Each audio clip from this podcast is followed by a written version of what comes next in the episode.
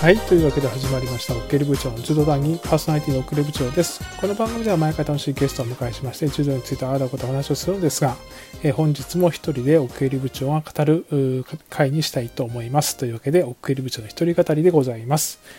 えーこの企画はですね、え東京オリンピックに向けてあまりにも外国人選手を知らない奥入部長が、えその観戦を楽しむために自分で、えー取材自分で勉強した外国人の、え有力選手について皆さんにせっかく勉強したということなのでシェアするとそういう企画でございます。で今日は女子の70キロ級でございますね。女子の70キロ級、うん。えーここはですね、僕がピックアップしたのは、えー3プラス1という感じでしょうか。えーまずですね、えー有力選手だなと思ったのが、オランダのサンネ・ファンダイク選手。あの、えちなみにこれ、近代柔道ではバンデイ・ジュケ選手という全く違う風に書いてあるんですけど、ちょっとあの、オランダ語を読みするのか、英語を読みするのか多分変わると思う。同じ選手です。この二人ですね。ファン、えここではサンネ・ファンダイク選手という名前で言いますけれども、この選手ヨーロッパ選手権優勝、テルアビブ3位、世界柔道3位なんですが、非常に力強い選手ですね。右組みで、えー担ぎ技あできますし、えー払い腰などの腰技もできます。寝技もできます。非常にバランスの取れたオールラウンダーで、この選手が強いなというふうに思います。世界柔道では王の選手に負けたのかな？うん。で、これに続く選手としては、フランスのマルゴ・ピノ選手ですね。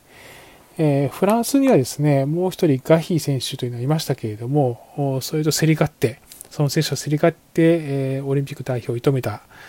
選手です。えーテルアビブ優勝、ヨーロッパ選手権に右組で、え左右の一本背負いと小内刈り、えー特にですね、左の小内巻き込みが強烈ですね。右組みでありながら、左の小内巻き込み。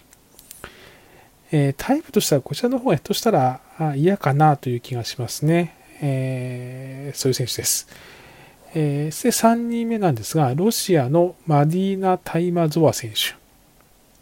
ワールドマスターズに飛び知りにヨーロッパ選手権3位です。で、火山では優勝していると。えー右内股で、えー払い腰なんかもやります。まあ、どっちもなんというか、跳ね上げるというよりも巻き込み技。あと、左右の低い担ぎ技をやるので、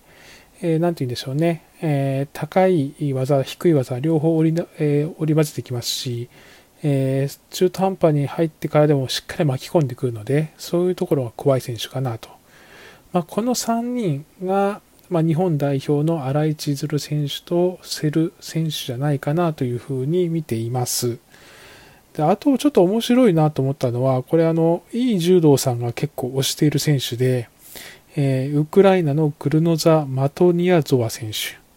タシケント3位、飛び知り3位なんですけど、確かに押すのもわかるなというう選手ですね。えー実際動画を見てみますと、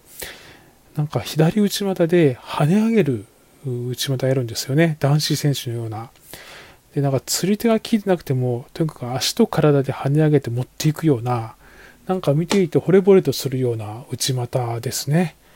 あ、こんな内股できる選手、女子選手でもいるんだなという感じです。あと、一つ見た動画では、韓国選手がやるような、組み際の逆の片寄り体落としみたいなこともやるんですよね。なので、この選手、確かに、ちょっと異彩を放ってる選手で、えーオリンピックじゃなくてもですね、今後、上がってくる選手なんじゃないかなという気もしました。で、まあ、ちょっと打足ですけど、あの、世界柔道で優勝したバルバラ・マティッチ選手ってクロアチャン選手いるんですけど、僕はこの選手は世界柔道優勝したけども、まあ、対戦相手に恵まれた感じなんじゃないかなと思っていて、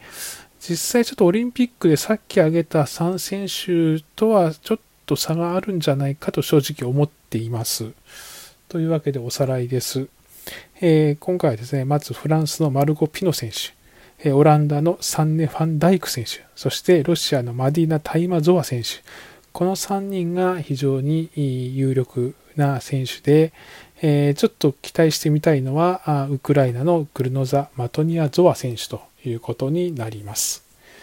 えー、そんな感じですね。3プラス1ということで、えー、見ていきたいなと思います。実際に当日、新井選手とどんな感じになるかななんて予想については、両エリア社員と動画の方でお伝えしたいと思いますので、そちらの方もお楽しみにということで、えー、こんな感じですね。はい。じゃあ今日も楽しくお話してきました。ありがとうございました。それまででございます。